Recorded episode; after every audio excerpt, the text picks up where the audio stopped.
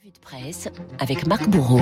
Marc, dans nos journaux ce matin, des méthodes douces et des méthodes un peu plus fortes quand même. Eh Oui, hein. on va commencer par la méthode forte d'ailleurs, Renaud, si vous le voulez bien. Avec Ah bah, cette- J'ai pas le choix, donc Vous n'avez pas le choix de toute manière, voilà. Avec cette photo en, page 12 du Parisien, le cliché d'un torse surentraîné, tout est saillant, les pectoraux, les biceps, le cou, les épaules. On passerait presque à côté de ce visage hilar qui lève les yeux au ciel. Ce visage, c'est celui de Teddy Riner, le multiple champion de judo qui s'apprête à entrer en lice la nuit prochaine pour euh, tenter de décrocher un troisième titre olympique.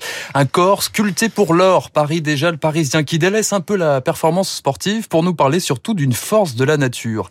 Teddy Riner, 32 ans, 2 mètres 04 et 138 kilos et demi. Un beau bébé, mais le quotidien nous précise tout de suite qu'il en faisait 27 de plus il y a encore quelques mois. 165 kilos, imaginez. Teddy Riner, c'est l'homme de la démesure, poursuit le Parisien. Grosse alerte avant les JO. Le champion s'est sérieusement blessé au genou, une côte le fait souffrir, et puis il y a cette entorse au poignet. Cela peut-il contrarier son destin olympique? Oh, vous savez, dit son entraîneur dans le journal, ce qui s'apparente à des blessures pour le commun des mortels, ce sont des bobos pour le judoka. Non, Renaud Teddy Riner n'est pas comme nous. Pour s'en convaincre une nouvelle fois, prenez la liste de ses repas. Est-ce que vous connaissez beaucoup de gens qui mettent du lait concentré dans du fromage blanc s'interroge le quotidien. Bah, à part vous, personne. hein. Bah voilà, voilà. Teddy Riner a aussi ses péchés mignons.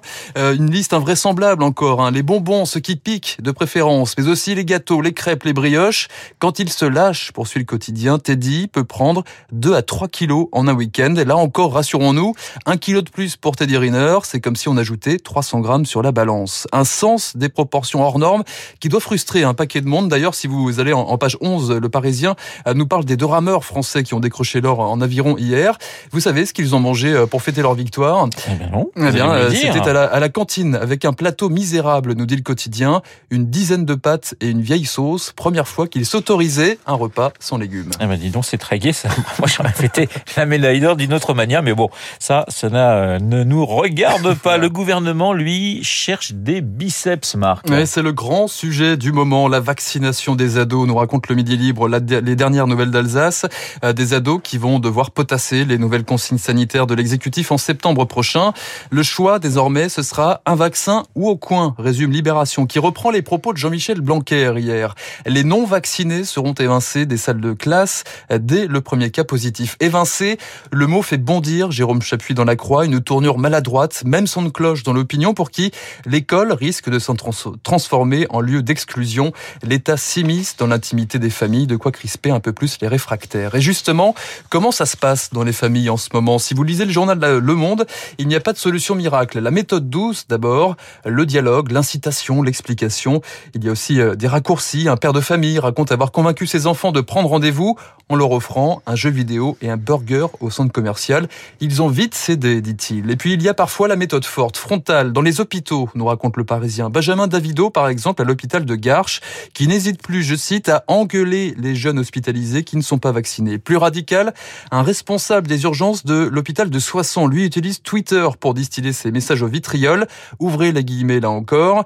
Hospitalisé, non vacciné, variant Delta, atteinte pulmonaire 70%, un tube au bord des lèvres. Est-ce que vous attendez que Francis Lalanne aille en réa pour vous faire vacciner? Alors stratégie gagnante, pas vraiment, selon un régulateur du 15. Ce dont on a peur, dit-il, c'est que les jeunes malades opposés au vaccin ne nous appellent pas et qui, même s'ils se sentent mal, euh, pour une question d'orgueil. Des gros bras dans nos hebdos ce matin. Ouais, les muscles de la République, même à la une de l'Obs qui nous donne la parole euh, cette semaine à ceux qui sont euh, chargés de veiller à la sécurité des personnalités, des agents sursollicités en ce moment, entre les anciens premiers ministres, les enseignants, les dessinateurs, en passant même par Michel Houellebecq. Quelle est leur vie quotidienne à ces agents? Eh bien, ils escortent et ils attendent, nous raconte le journaliste euh, Mathieu Delahousse. Les journées se suivent et se ressemblent, 7h30, aller chercher la personnalité et rester jusqu'à ce qu'elle se couche vers 23h. Et pendant tout ce temps, ils partagent tout, euh, ils entendent tout, les coups de fil, les déplacements, la vie familiale intime, tout en se fondant dans le décor. Comme ces deux policiers chargés de la sécurité de la jeune Mila, harcelée sur les réseaux sociaux. Lors d'un déplacement à Lyon, l'adolescente traîne dans les magasins, les boutiques de maquillage. Les agents, eux, ont fait semblant toute l'après-midi de s'intéresser au parfum et au rouge à lèvres. Les agents sont aussi parfois une deuxième famille, nous raconte l'Obs, une relation amicale. L'un d'entre eux, entraîné aux opérations de survie, donnait régulièrement des conseils à une ministre à l'agenda démentiel. Comment, par exemple, ne pas risquer le malaise en sautant tous les repas? Un autre, en charge d'un ancien ministre, d'un ancien président, pardon, guetté par la maladie, l'aidait régulièrement à, à s'habiller, lui mettre ses chaussures, changer sa cravate ou même lui lisser les cheveux, raconte l'Obs. Des professionnels qui voient d'un mauvais œil le boom de la sécurité privée sollicité par les starlets de télé-réalité, les influenceurs, les sportifs. Le footballeur Neymar avait par exemple réquisitionné 12 gardes du corps pour un simple déplacement à Saint-Tropez. Alors ça fait bien sur la photo, mais ça fait mal à la profession habituée à la discrétion. Un agent aguerri, euh, aguerri s'insurge dans le magazine. Ces clowns débarquent parfois en costard noir, lunettes de soleil, pardon, mais quand un mec est tout seul et porte une oreillette, on est quand même sûr de savoir à quoi elle lui sert. Bah, donc, ça c'est direct. Des clowns, des vrais, à l'honneur dans la presse. Ouais, la troupe du Splendide au cœur d'une série d'été du Parisien tout au long de la semaine. Le quotidien qui s'arrête aujourd'hui sur euh, l'un de ses plus gros succès.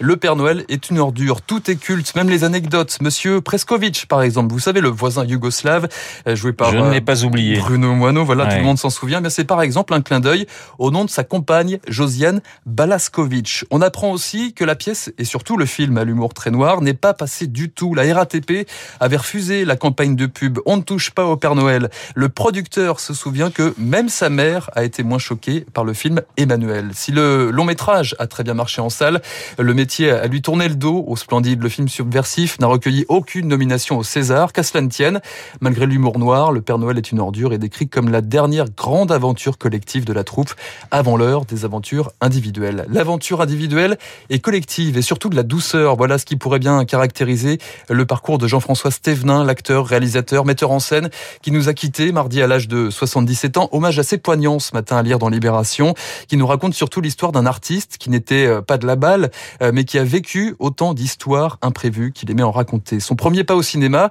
c'était lors d'un concert de Jimi Hendrix, figurez-vous, lorsqu'il rencontre dans la foule Elisabeth Rapneau, la femme du réalisateur Jean-Paul Rapneau. lui met le pied à l'étrier.